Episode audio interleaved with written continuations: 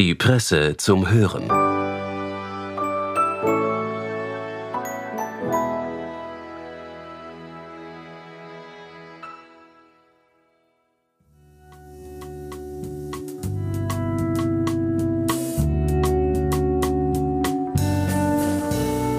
Herzlich willkommen bei der Presse zum Hören.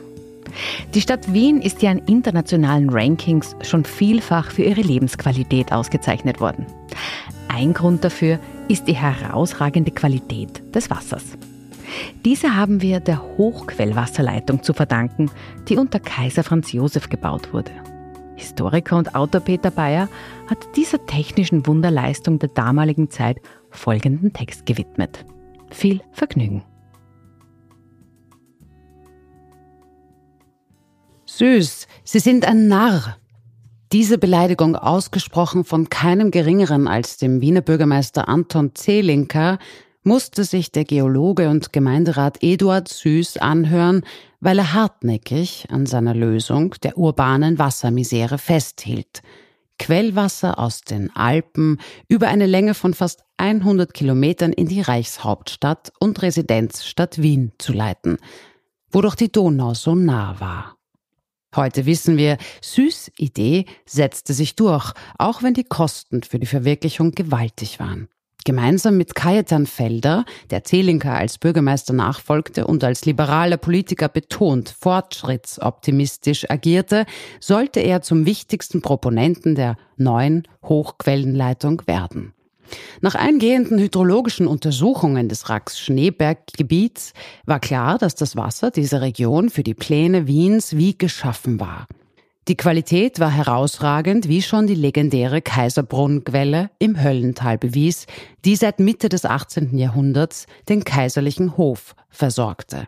Und vor allem das natürliche Gefälle reichte aus, um das Wasser ohne technische Hilfsmittel bis in die Großstadt hineinzuleiten. Als dann Kaiser Franz Josef der Stadt Wien die Kaiserbrunnenquelle schenkte, schien die Utopie wirklich Realität werden zu können. Ehemals kaiserliches Wasser für alle. Die Abstimmung im Gemeinderat ging nach langwierigen Diskussionen positiv aus. Es waren vor allem italienische Arbeiter, die ab 1869 zu Hunderten im Quellgebiet und entlang der projektierten Trasse tätig waren und diese in eine Großbaustelle verwandelten. In den folgenden drei Jahren wurden unzählige Stollen und überwölbte Kanäle errichtet. Im Abstand von zwei Kilometern entstanden Einstiegstürme für Kontrollbegehungen. Mit insgesamt 30 Aquädukten und sonstigen Talquerungen überwand man allfällige Höhenunterschiede. Letztgenannte Bauten waren die spektakulärsten und nach außen hin sichtbarsten Zeichen der Wasserleitung. Insbesondere die drei längsten Aquädukte bei Leobersdorf, Baden und Liesing. Endpunkt war der Rosenhügel, wo der erste große Wasserbehälter entstand, von dem aus zwei weitere auf der Schmelz und dem Wienerberg bedient wurden.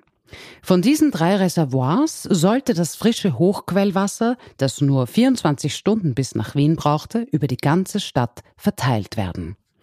Ende August 1873 wurde die Leitung erstmals geflutet und das Wasser von den Bergen direkt in den Behälter Rosenhügel geleitet. Die Presse berichtete. Das Wasser ist da, der klarflüssige, eiskalte Kristall aus dem Inneren des uns so nah gerückten Alpenriesen des Schneebergs, der mit seinem steil erhobenen Felsenhaupt fast bis an das Weichbild unserer Stadt blickt, ist nun bis zu uns gekommen und hart draußen vor den Toren des Moments, um in unsere Straßen, in unsere Brunnen und Bassins, in unsere Häuser und Wohnungen zu dringen. Es ist die Sprache der heldenhaften Verehrung, der vergleichenden und weit in die Vergangenheit zurückblickenden Lobpreisung, die hier und später in unzähligen Beschreibungen bemüht wird. Und die mit den Grundstein legen wird für die künftige Rezeption der Wasserleitung als einzigartiges, beinahe übermenschliches Bauwerk. Die offizielle Eröffnung der Kaiser Franz Josef Hochquellenleitung fand am 24. Oktober mit feierlicher Inbetriebnahme des Hochstrahlbrunnens auf dem Schwarzenbergplatz statt. Es wurde ein gelungenes Fest, bei dem die Ehrengäste von Kaiser bis Bürgermeister und natürlich Süß sich gegenseitig auf das Herzlichste beglückwünschten. Beim abendlichen Festbankett im Kursalon blickte man optimistisch in die Zukunft und Innenminister Freiherr von Lasser versicherte, das Wasser Wiens gehört fortan zu den Merkwürdigkeiten der Stadt und wer wie ich heute so glücklich war, Zeuge des Schauspiels zu sein, der wird es begreiflich finden, wenn der Fremde künftig hin sagt, das Wiener Wasser allein ist eine Reise nach dieser Stadt wert. Auch die Wasserleitung wurde immer mehr mit dem Image des Besonderen versehen. Ihre publizistische und künstlerische Vermarktung wurde konsequent vorangetrieben. Man veröffentlichte Denk- und Festschriften. Der Maler Rudolf von Alt, bekannt als Meister des Aquarells, schuf eine Bilderserie mit den Hauptattraktionen der Wasserleitung. Sein jüngerer Bruder Franz Alt versuchte sich gar an einem großformatigen Panorama der gesamten Strecke vom Schneeberg bis nach Wien. Die ausländische Presse berichtete ebenfalls umfassend. Voll Begeisterung prophezeite man, die Wiener Wasserleitung wird stets als ein ehrendes Zeugnis der Wissenschaft und der Technik unserer Zeit bestehen und zudem noch dem Bürgersinn einer Großstadt zur Ehre in aller Zukunft gereichen. Doch die Euphorie währte nur kurz. Schon im ersten Winter herrschte große Wasserknappheit, ebenso in den folgenden Jahren. Immer wieder versiegte der Hochstrahlbrunnen, die Schüttung der Karstquellen, deren Ergiebigkeit in der kalten Jahreszeit deutlich zurückging, war unterschätzt worden. Kritiker bemängelten die teure Fehlplanung. In der Satirezeitschrift Kikeriki sprach man sogleich ironisch von einer Hochqualenleitung. Die Stadtverwaltung musste reagieren. Rationierungsmaßnahmen wurden erlassen und der konsequente Ausbau der Leitung vorangetrieben. Man erschloss neue Quellen und allmählich stellte sich ein nachhaltigerer Erfolg ein. 1888 konnten bereits 90 Prozent der Wiener Häuser mit Hochquellwasser versorgt werden. Die signifikantesten Bauten der Wasserleitung avancierten zu populären Motiven auf Ansichtskarten. Allen voran das Wasserschloss in Kaiserbrunn, aber auch die riesigen Aquädukte, der Wasserturm von Favoriten, der als Ergänzungsbau errichtet worden war, und natürlich der Hochstrahlbrunnen. Letzterer war zu einem viel bewunderten Leuchtbrunnen umgestaltet worden und hatte das darin sprudelnde Hochquellwasser wieder positiv ins Bewusstsein der Bevölkerung gerückt. Seine überragende Trinkqualität war ja mittlerweile bestens bekannt. Das Hochquellwasser hatte Einzug gehalten in Restaurants und Gaststätten und auf den Straßen und Plätzen der Stadt. Hier boten mittlerweile zahlreiche ambulante Händler Hochquellen Sodawasser zum Verkauf an, pur oder angereichert mit dem Geschmack von Himbeeren oder Zitrone. Das einzige Problem stellte die nach wie vor zu geringe Menge dar, denn die Stadt wuchs rasant und erweiterte sich auch in den neuen Bezirken jenseits der Donau. Wohlweislich hatte die Wiener Stadtregierung inzwischen mit der Planung einer zweiten Hochquellenleitung begonnen, die dann im Dezember 1910 eröffnet wurde. Auch diese war eine Gebirgsleitung, diesmal aus dem Hochschwabgebiet. Und sie bewies erneut, dass die Grundidee, Wasser aus den Alpen nach Wien zu leiten, die richtige war. Mit Beginn des Ersten Weltkriegs wurde die Hochquellenleitung durch kaiserliche Verordnung zu einem staatlich geschützten Unternehmen erklärt.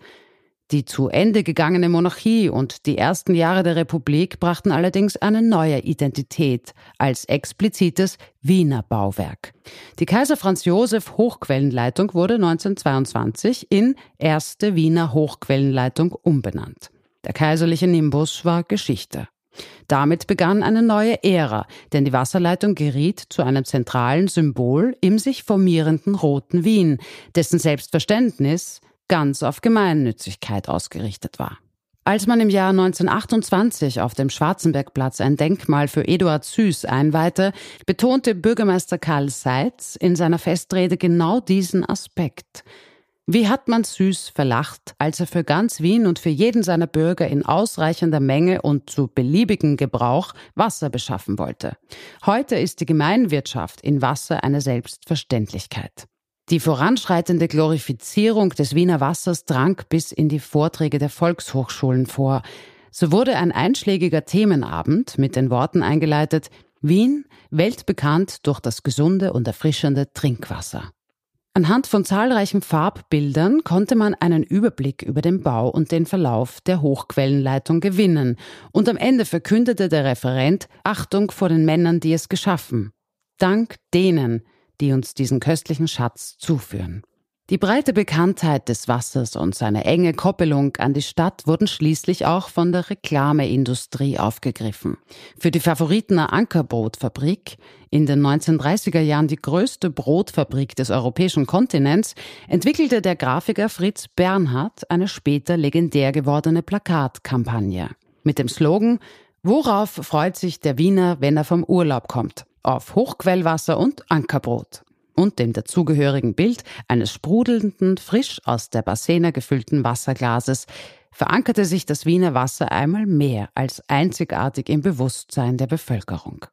Die Kampfhandlungen des Zweiten Weltkriegs überstand die erste Hochquellenleitung halbwegs unbeschadet. Die allernötigsten Instandsetzungsarbeiten konnten rasch durchgeführt werden. Bereits ab 1945 floss wieder Wasser ungehindert aus den Bergen nach Wien. In der sich formierenden Konsum- und Wohlstandsgesellschaft der Nachkriegszeit stieg der Wasserbedarf kontinuierlich. Abermals wurden Erweiterungsbauten vorgenommen, sodass die Wasserleitung Ende der 1980er Jahre die beachtliche Gesamtlänge von 150 Kilometern erreichte, also rund ein Drittel mehr als ursprünglich. Für die Bevölkerung war die ständige Verfügbarkeit des Wassers mittlerweile selbstverständlich geworden. Erst die Klimakrise brachte ein spürbares Umdenken. Viele erkennen heute, in welcher Luxussituation sich Wien befindet, insofern sämtliche 23 Bezirke mit Quellwasser versorgt werden. Ein Umstand, der von keiner anderen Millionenstadt erreicht wird und sich auch regelmäßig in Bestnoten bei internationalen Städte-Rankings niederschlägt.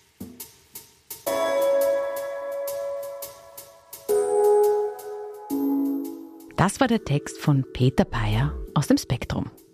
Wir bedanken uns fürs Zuhören und wünschen ein schönes Wochenende. Bis bald bei der Presse zum Hören.